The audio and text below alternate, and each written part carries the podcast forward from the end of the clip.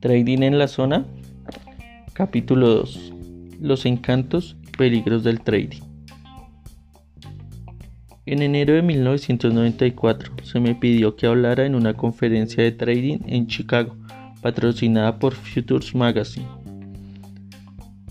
En uno de los almuerzos me senté junto a un editor de una de las principales editoriales de libros sobre trading. Estábamos teniendo una animada conversación acerca de por qué tan pocas personas tienen éxito en el trading. En un momento dado, el editor me preguntó si una posible explicación para este fenómeno pudiera ser que las personas hacen trading por razones equivocadas. El atractivo. Tuve que detenerme por un momento a pensar en ello. Estoy de acuerdo en que muchas de las razones típicas de personas motivadas para el trading son la acción, la euforia, el deseo de ser un héroe, la atención que puede llamar sobre sí mismos por ganar o la autolástima que viene de perder y crea problemas que en última instancia quitarán mérito a los traders y al interés global por el éxito. Pero la verdadera atracción subyacente del trading es mucho más fundamental, más universal. La verdadera atracción que presenta el trading es que esta actividad ofrece al individuo una libertad ilimitada de expansión creativa, una libertad de expansión que nos ha, nos ha sido negada a la mayoría de nosotros durante la mayor parte de nuestras vidas. Por supuesto, el editor me preguntó qué quería decir con ello. Le explico que en el ambiente del trading nosotros creamos la mayoría de las reglas.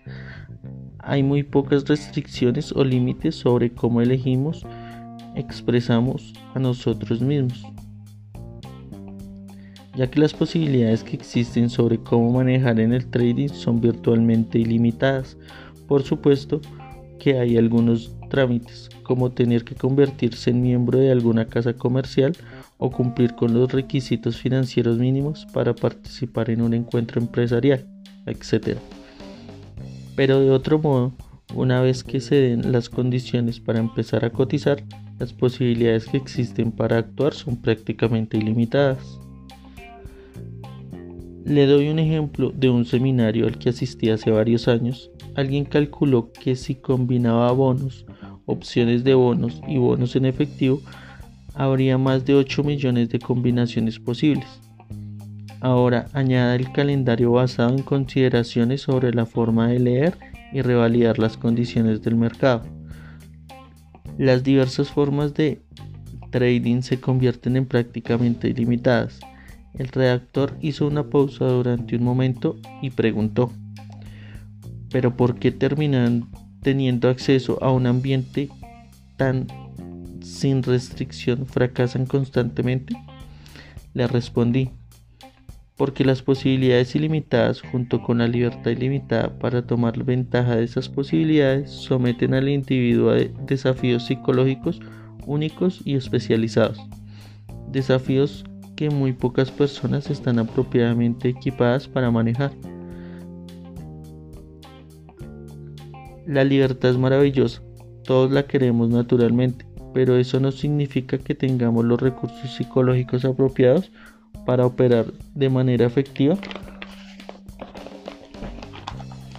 en un ambiente que tiene muy pocos límites y donde el potencial de hacernos enorme daño a nosotros mismos está siempre presente. Casi todos necesitamos hacer ajustes mentales sin importar nuestra educación inteligencia o cuán exitosos hemos sido en nuestros emprendimientos. Estos ajustes tienen que ver con crear la estructura mental interna que le dé al trader el mayor nivel de balance entre la libertad para hacer cualquier cosa y el potencial que existe de experimentar el daño psicológico o financiero que podría ser el resultado directo de esa libertad. Crear esa estructura mental puede ser bastante difícil, sobre todo porque choca con las creencias que ya tenemos. Pero para aquellos de nosotros que queremos ser traders, la dificultad de crear la estructura mental eh, adecuada es invariablemente agravada por la acumulación de resistencia mental que comienza a desarrollarse en las primeras etapas de nuestras vidas.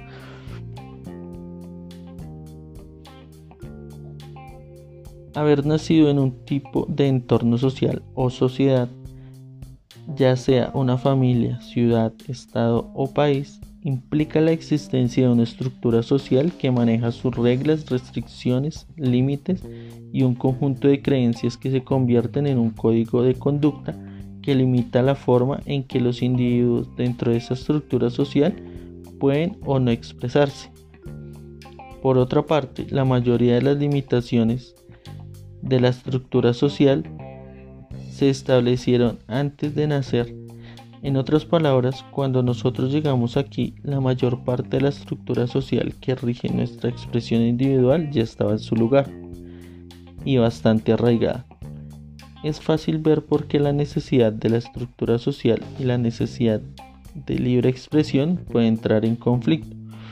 Toda persona que quiere dominar el arte del trading se enfrenta a uno de esos conflictos fundamentales.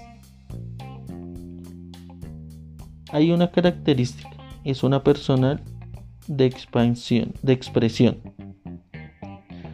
Hay una característica común a todo niño nacido en este planeta, independientemente de su ubicación, cultura o situación social en que haya nacido, esta es la curiosidad.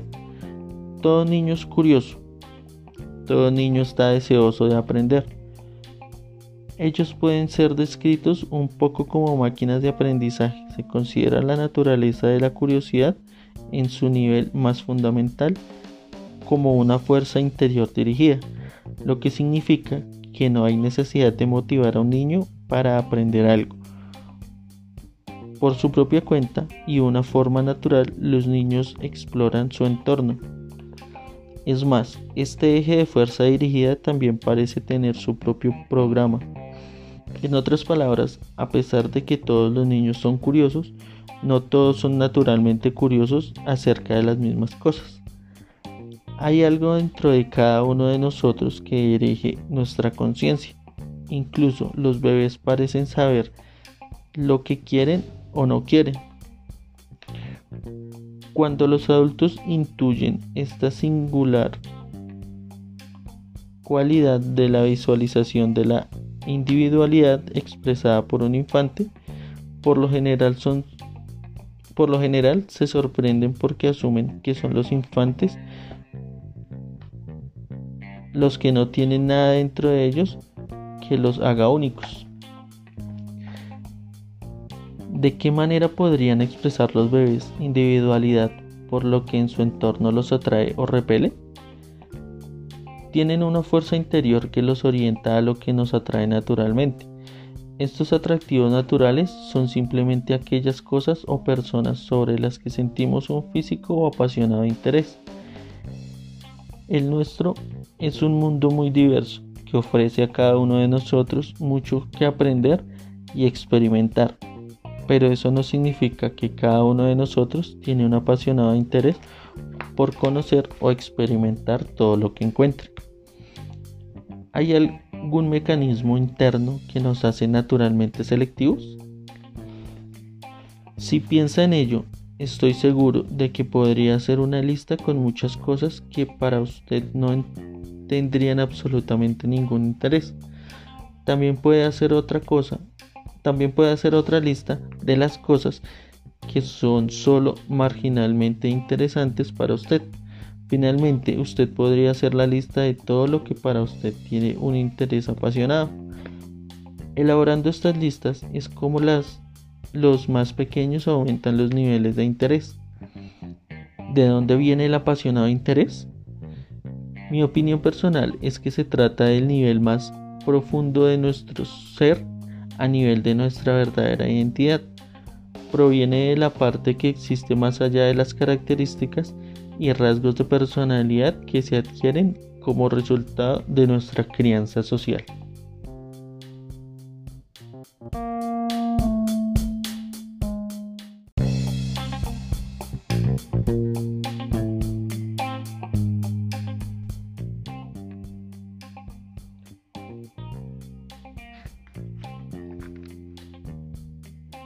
Capítulo 2. Los encantos y los peligros del trading. Los peligros. Parte 2.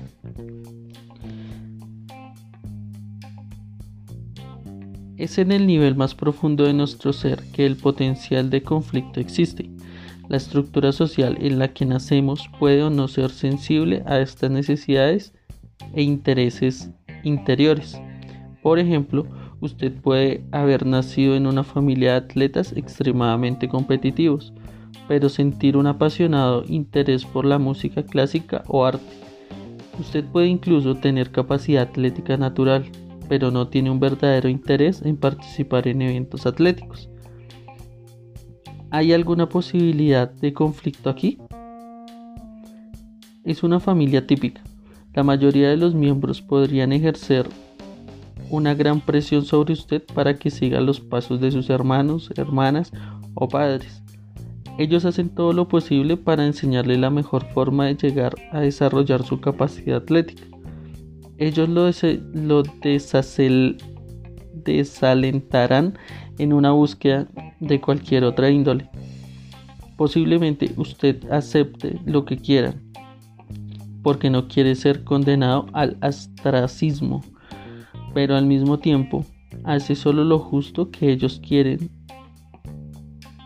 sin ir más allá a pesar de todo lo que les ha aprendido y que lo podría convertir en un atleta.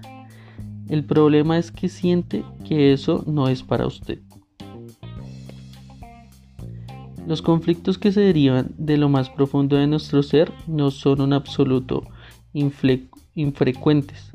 Yo diría que muchos, si no la mayoría de las personas, crecen en una familia y entorno cultural que le da poco o ningún apoyo mental a la forma en que queremos manifestarnos como somos nosotros mismos.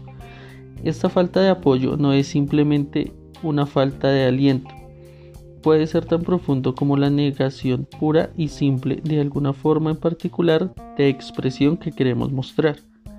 Por ejemplo, echemos un vistazo a una situación común. Un niño que por primera vez en su vida le muestran un florero en una mesa, él es curioso por naturaleza, lo que significa que hay una fuerza interior que le obliga a experimentar con ese objeto. En cierto sentido, es como si esta fuerza creara un vacío en su mente que tiene que ser llenado con el objeto de su interés. Por lo tanto, se centra en el florero y con intención deliberada avanza por toda la vasta extensión del piso y de la sala hacia la mesa. Llega hasta el borde y se levanta sobre sus pies. Con una mano se apoya firmemente sobre la mesa para tener el equilibrio. Su otra mano toca esta cosa que nunca había visto. Justo en ese momento se oye un grito que desde el otro lado de la habitación. No, no, no toque eso. Iniciativa frustrada. El niño cae de nuevo sobre sus nalgas y comienza a llorar. Obviamente, esta es una situación muy común y completamente inevitable. Los niños no tienen absolutamente ninguna idea de que los puede perjudicar lo valioso o lo valioso que un florero puede ser. De hecho, el aprendizaje de lo que es seguro y lo que no lo es y el valor de las cosas son importantes lecciones que el niño aún debe aprender. Sin embargo, la dinámica psicológica es sumamente importante en el efecto directo que aquí tiene sobre nuestra capacidad de crear el tipo de disciplina y enfoque necesario para desarrollarnos de manera efectiva más adelante en la vida. ¿Qué sucede cuando se nos niega la oportunidad de expresarnos en la forma en que queremos o estamos obligados a expresarnos de una manera que no se corresponde con nuestro proceso de selección natural? Esta experiencia crea malestar. Ser uno del montón implica un desequilibrio. Pero, ¿qué es exactamente lo que está fuera del equilibrio? Para que algo estuviera en desequilibrio tiene que haber algo que esté en equilibrio y así haya igualdad de proporciones. Ese algo es el grado relativo de correspondencia que puede existir entre nuestra estructura mental interior y el, entorno exterior donde se desarrollan nuestras vidas. En otras palabras, que nuestras necesidades y deseos se generen en nuestro entorno mental y que se satisfagan en el ambiente, en medio del ambiente exterior.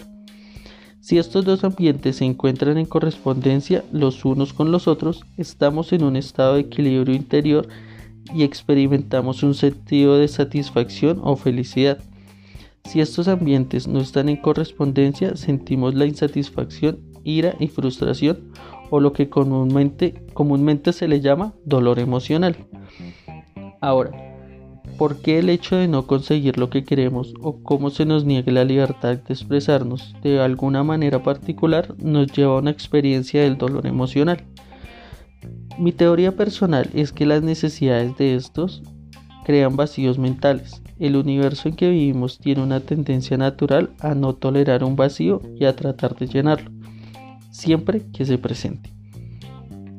El filósofo Spinoza observó hace siglos la naturaleza aborrece el vacío. Succione el aire de una botella y su lengua y sus labios se adhieren a la boca de la botella, porque usted ha creado un desequilibrio, el vacío, que ahora intenta ser llenado. ¿Cuál es la dinámica detrás de la expresión la necesidad es la madre de todas las invenciones?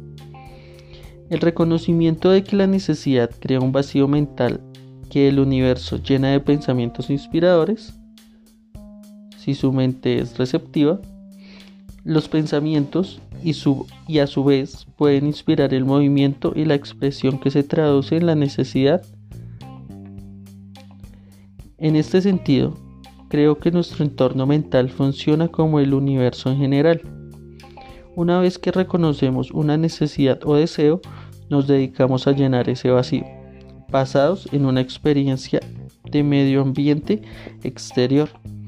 Si se nos niega la oportunidad de conseguir el objeto de esa necesidad o deseo, entonces literalmente sentimos como si nosotros no permaneciéramos en ese entorno o que nos faltara algo y entramos en un estado de desequilibrio emocional o de dolor.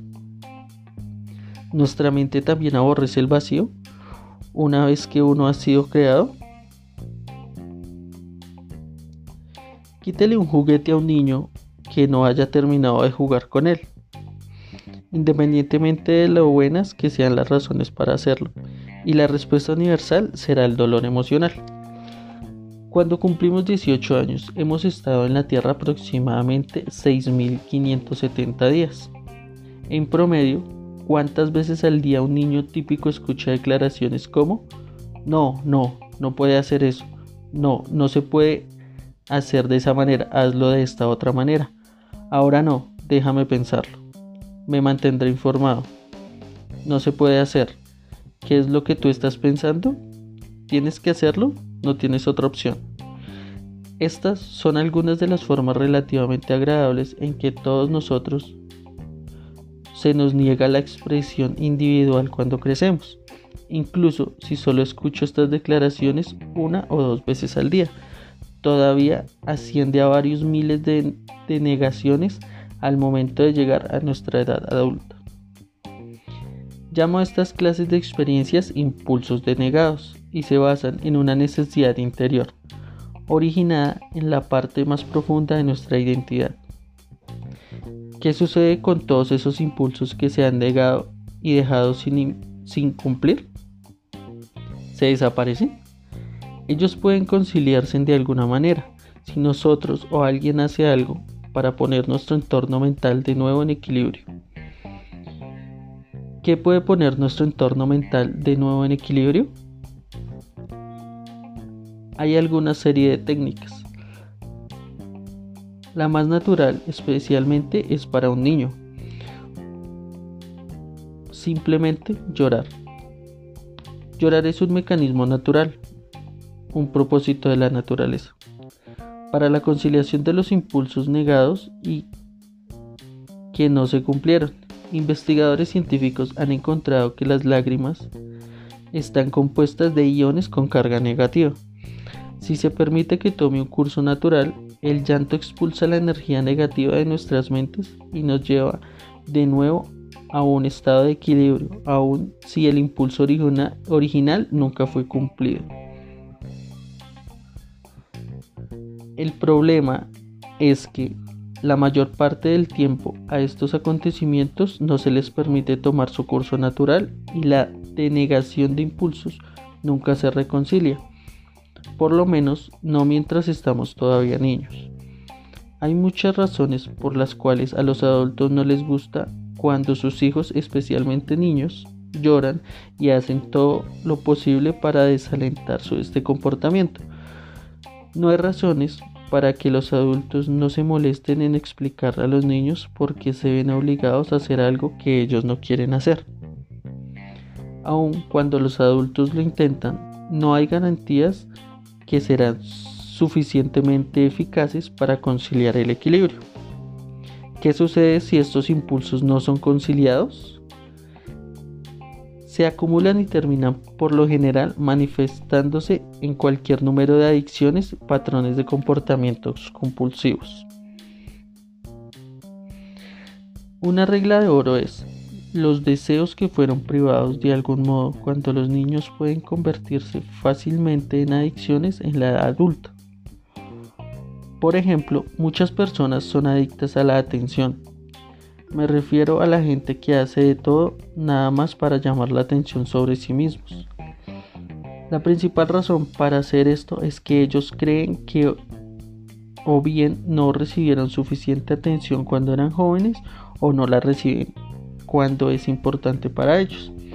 En cualquier caso, la privación se convierte en energía emocional sin resolver y les obliga a comportarse de forma que satisfaga su adicción.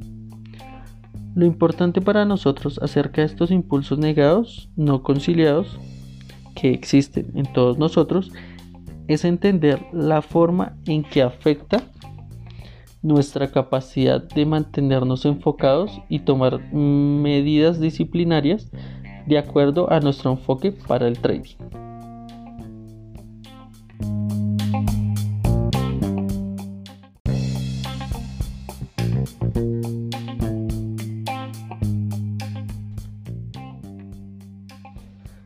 Capítulo 2. Los encantos y peligros del trading.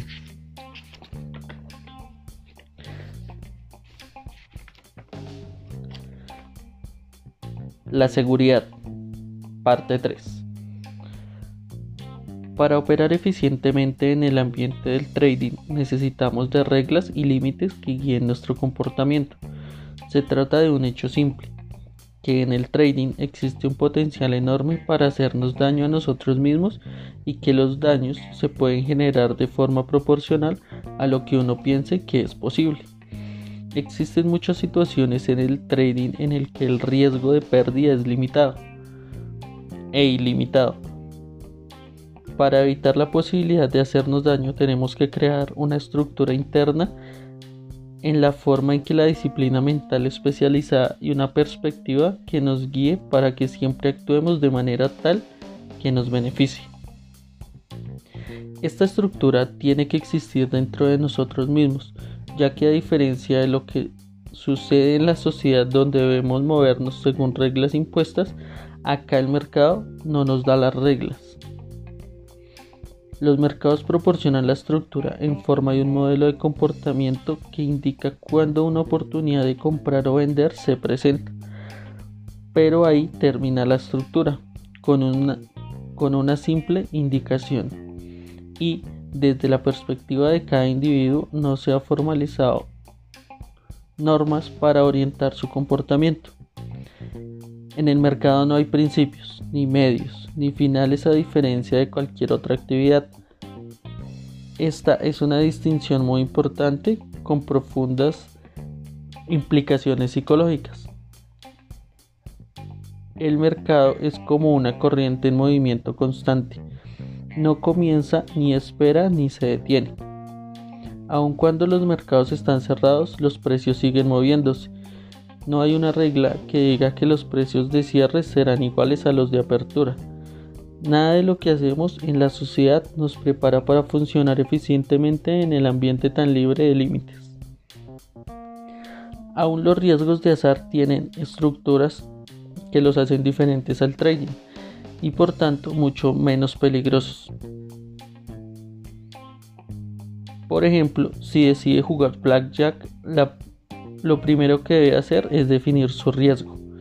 Esta es una elección que estamos forzados a hacer por las reglas del juego. De lo contrario, no podemos jugar. En el trading nadie, excepto usted mismo, lo forzará a definir su riesgo antes de operar. Definir el riesgo de antemano lo forzará a enfrentar la realidad de que cada trade tiene una definición probable, significado que puede ser perdedor. Los perdedores consistentes hacen cualquier cosa para evitar aceptar la realidad de que no importa cuán bien se pueda ver un trade. Este puede ser perdedor. Sin la presencia de una estructura mental que fuerce al trader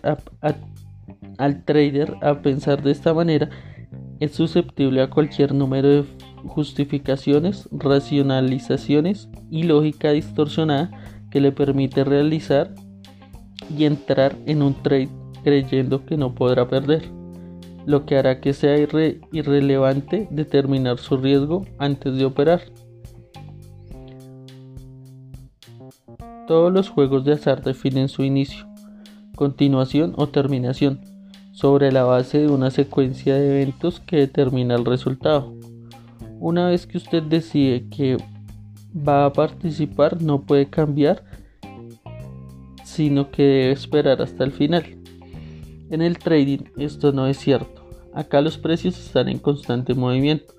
Nada empieza hasta que usted lo decida dura el tiempo que usted quiera y, termina cuando usted lo desee. Sin importar lo que ha podido planear o querido hacer, hay un número de factores psicológicos que entran en juego y que, y que causan que se distraiga, cambie de idea, se asuste o tenga excesiva confianza. En otras palabras, hacen que usted se comporte de manera errática y alejada de sus intenciones. Los juegos de azar tienen una forma predeterminada de terminar, que obligan al participante a ser un perdedor activo. Si esta es una racha perdedora, solo puede seguir perdiendo si usted decide hacerlo. El final de cada juego es el comienzo de un nuevo juego y usted participa activamente solo si quiere, de acuerdo con sus activos. El trading formal no tiene fin, el mercado no lo sacará de una operación, a menos que tenga la estructura mental adecuada para poner fin a un trade de una manera que sea siempre para su mayor ventaja. Puede convertirse en un perdedor pasivo. Eso significa que una vez que está perdiendo en un trade, usted no tiene que hacer algo para mantener la pérdida, ni siquiera tener que estar atento. Usted puede simplemente hacer caso omiso de la situación y el mercado tomará todo lo que usted tiene y mucho más. Una de las tantas contradicciones del trading es que ofrece un regalo y una maldición al mismo tiempo. El regalo es que, tal vez por primera vez en nuestras vidas, estamos en total control de lo que hacemos.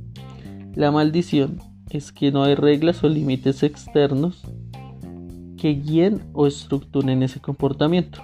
Debemos actuar con autocontrol y autorregulados si queremos crear una sola medida de éxito constante. La estructura que necesitamos para guiar nuestro comportamiento tiene que originarse en nuestra mente, ya que es un acto consistente de libre albedrío. Aquí es donde aparecen varios problemas. Problema. La voluntad de no querer crear reglas. Todavía no he encontrado una persona interesada en el trading que no se resista a la idea de crear un conjunto de normas.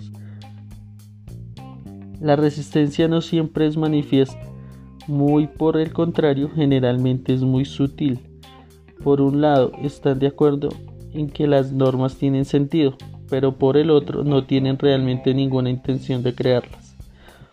Esta resistencia puede ser tan intensa y tiene fuerte lógica. La mayoría de nuestras estructuras mentales son el resultado de nuestra crianza basada en lecciones hechas por, nuestras, por otras personas. En otras palabras, se inculcó en nuestras mentes, pero no provino, no fue creado por nuestras mentes. Esta es una distinción muy importante. En el proceso de inculcar la estructura, muchos de nuestros impulsos naturales para movernos, expresarnos y aprender sobre la naturaleza de nuestra existencia a través de nuestra propia y directa experiencia.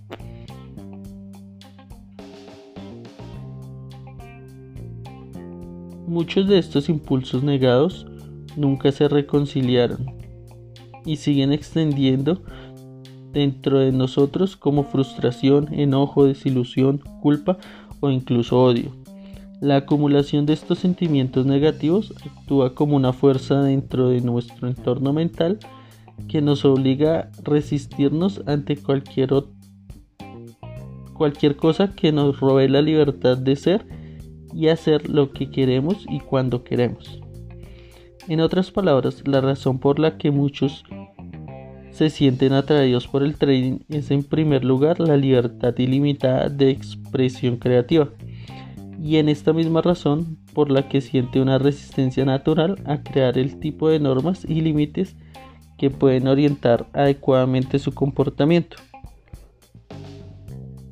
Es como si hubiesen encontrado una utopía en la que hay completa libertad y entonces alguien les toque en el hombro y les diga, hey, usted tiene que crear normas.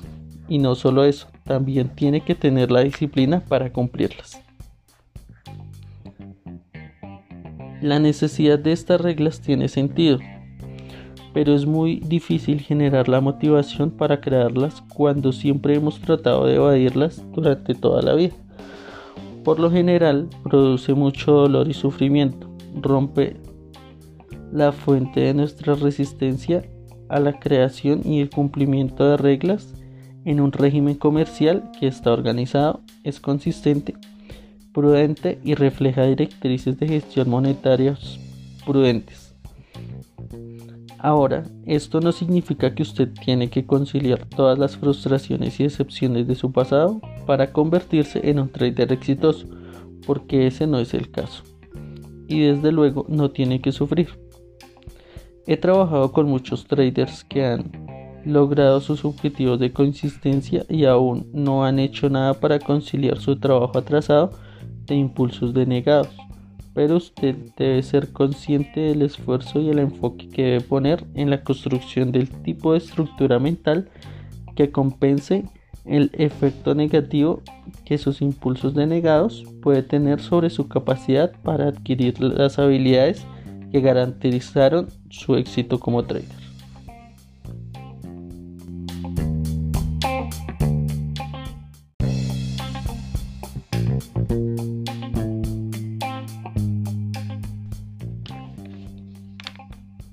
Capítulo 2.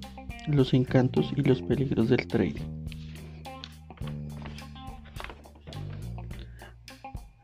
Parte 4.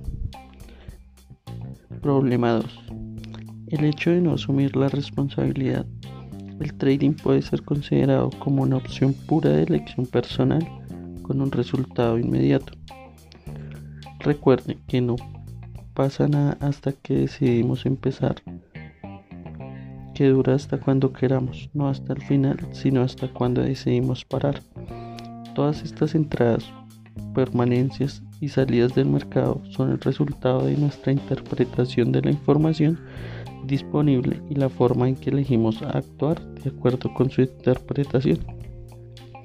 Ahora, es posible que deseamos la libertad de tomar decisiones, pero eso no quiere decir que estemos listos y dispuestos a aceptar la responsabilidad de los resultados. Los traders que no están dispuestos a aceptar la responsabilidad por los resultados de sus interpretaciones y acciones se encuentran en un dilema. ¿Cómo participar en una actividad que permite total libertad de acción? y al mismo tiempo evitar asumir la responsabilidad por el resultado si las opciones son inesperadas y pueden no ser de su gusto? La dura realidad del trading es que si desea ser consistente, usted tiene que comenzar a partir de la premisa de que no importa cuál sea el resultado, usted será el responsable. Se trata de un nivel de responsabilidad que pocas personas han tenido antes de que decidieran convertirse en trader. La manera de evitar la responsabilidad es adoptar un estilo de trading que es a todos los efectos un juego de azar. Yo defino el trading al azar como un mal planificado trade en donde nada está previsto en absoluto. Se trata de un enfoque desorganizado que toma en consideración un limitado conjunto de variables del mercado que no le permiten saber lo que funciona constantemente y lo que no. Aleatoriedad no estructurada es la libertad sin responsabilidad. Al operar sin planes bien definidos y con un limitado conjunto de variables, es muy fácil tomar una decisión para entrar en un trade que nos gustó por alguna razón. Al mismo tiempo, es muy fácil evitar asumir la responsabilidad de los trades que nos resultaron en la forma en que queríamos. Porque siempre hay alguna variable que no conocemos, por tanto no podemos tener un análisis de antemano. Si el conocimiento de los mercados fuera verdaderamente el azar, entonces sería débil. Si no imposible de si no imposible ser consistentes. Si, el, si es imposible ser consistentes, entonces realmente no tenemos que tomar ninguna responsabilidad. El problema con esta lógica es que nuestra experiencia directa con los mercados nos dice algo diferente. El mismo comportamiento representa las mismas particularidades y una y otra vez, a pesar de que los resultados de cada patrón son aleatorios. El resultado de una serie de pautas es consistente, estadísticamente confiable. Se trata de una paradoja que se resuelve fácilmente siendo disciplinado, organizado y consistente. He trabajado con un sinnúmero de traders que se la pasan horas haciendo análisis de mercado y planificando sus rutas de trabajo para el día siguiente. Y luego,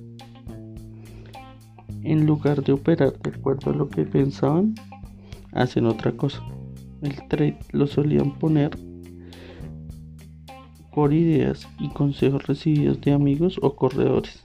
Probablemente no tengo que decirles que los trades que habían previsto inicialmente pero en los que no entraron por lo general fueron los grandes ganadores del día.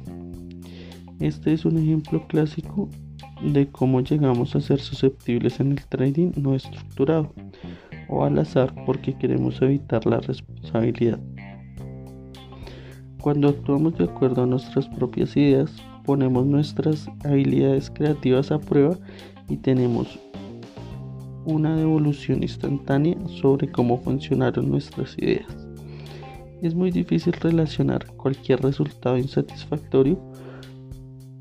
Por el contrario, cuando entramos en un trade sin planificación es mucho más fácil echarle la culpa al amigo o al broker por sus malas ideas. Hay otra cosa sobre la naturaleza del trading que hace que sea fácil evadir la responsabilidad y nos hace actuar a favor de un trade al azar. Es el hecho de que todo operador tiene el potencial de ser ganador, incluso un gran ganador. Que las grandes ganancias del trading pueden llegarle independientemente de que usted sea un buen o mal analista.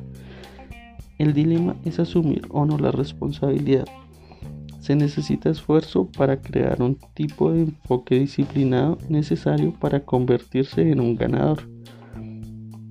Pero, como se puede ver, es muy fácil evitar este tipo de trabajo mental a favor de un trading indisciplinado y al azar. Problema. La adicción a las recompensas aleatorias al azar. Varios estudios se han realizado sobre los efectos psicológicos de las recompensas al azar en los monos.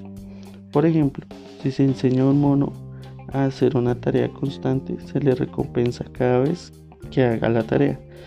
El mono rápidamente aprende a asociar un resultado concreto con los esfuerzos. Si, deja si se deja de recompensar dentro de un periodo muy corto de tiempo, el mono simplemente deja de hacer la tarea. No gasta su energía haciendo algo que ahora ha aprendido que no será recompensado. Sin embargo, la respuesta del mono al quitarle la recompensa es muy diferente si usted hace el ensayo con un calendario de recompensas programado desde un punto de vista puramente aleatorio. Cuando usted deja de ofrecerle la recompensa, no hay modo alguno de que el mono sepa que usted nunca más será recompensado por hacer esa tarea. Cada vez que fue recompensado en el pasado, la recompensa llegó como una sorpresa.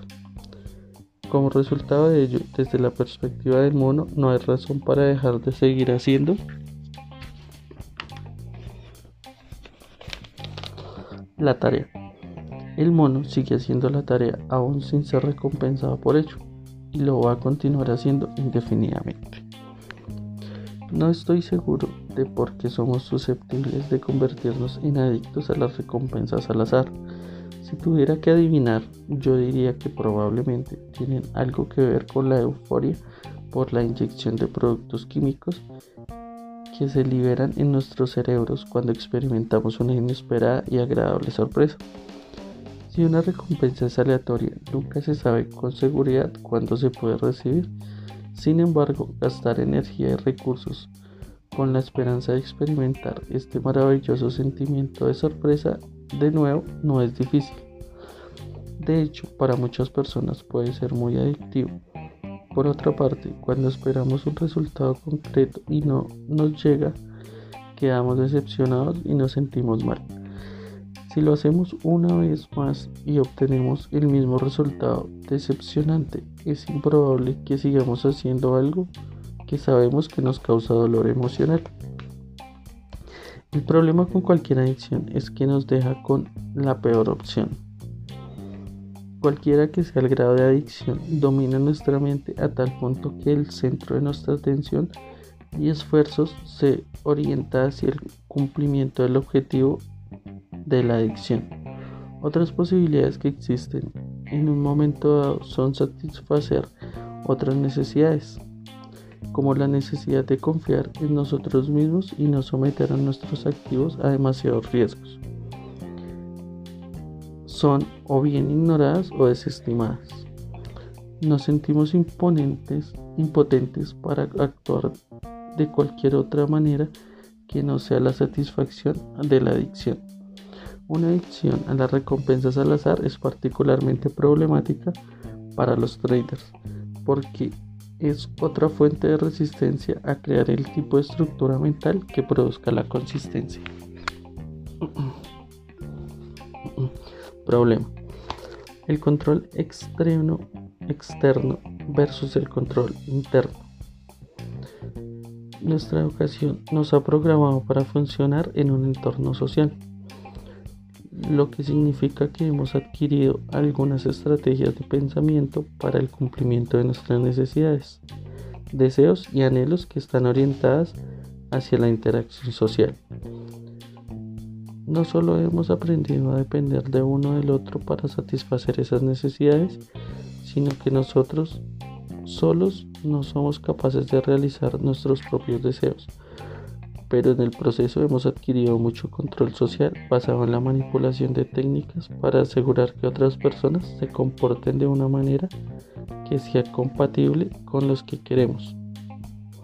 Los mercados pueden parecer un contexto social porque hay tantas personas involucradas, pero no lo son. Si en, si en la actual sociedad moderna hemos aprendido a depender unos de otros para suplir las necesidades básicas, entonces el entorno del mercado se puede caracterizar como un ecosistema psicológico, cultural, natural, en donde realmente todo hombre o mujer se ocupa de sí mismo. No solo dependemos de sí mismos para hacer cualquier cosa para nosotros, sino que es extremadamente difícil, si no imposible, manipular o controlar todo lo que hace el mercado. Ahora bien, nos hemos vuelto eficaces en la satisfacción de nuestras necesidades y deseos y hemos aprendido a controlar y manipular nuestro entorno.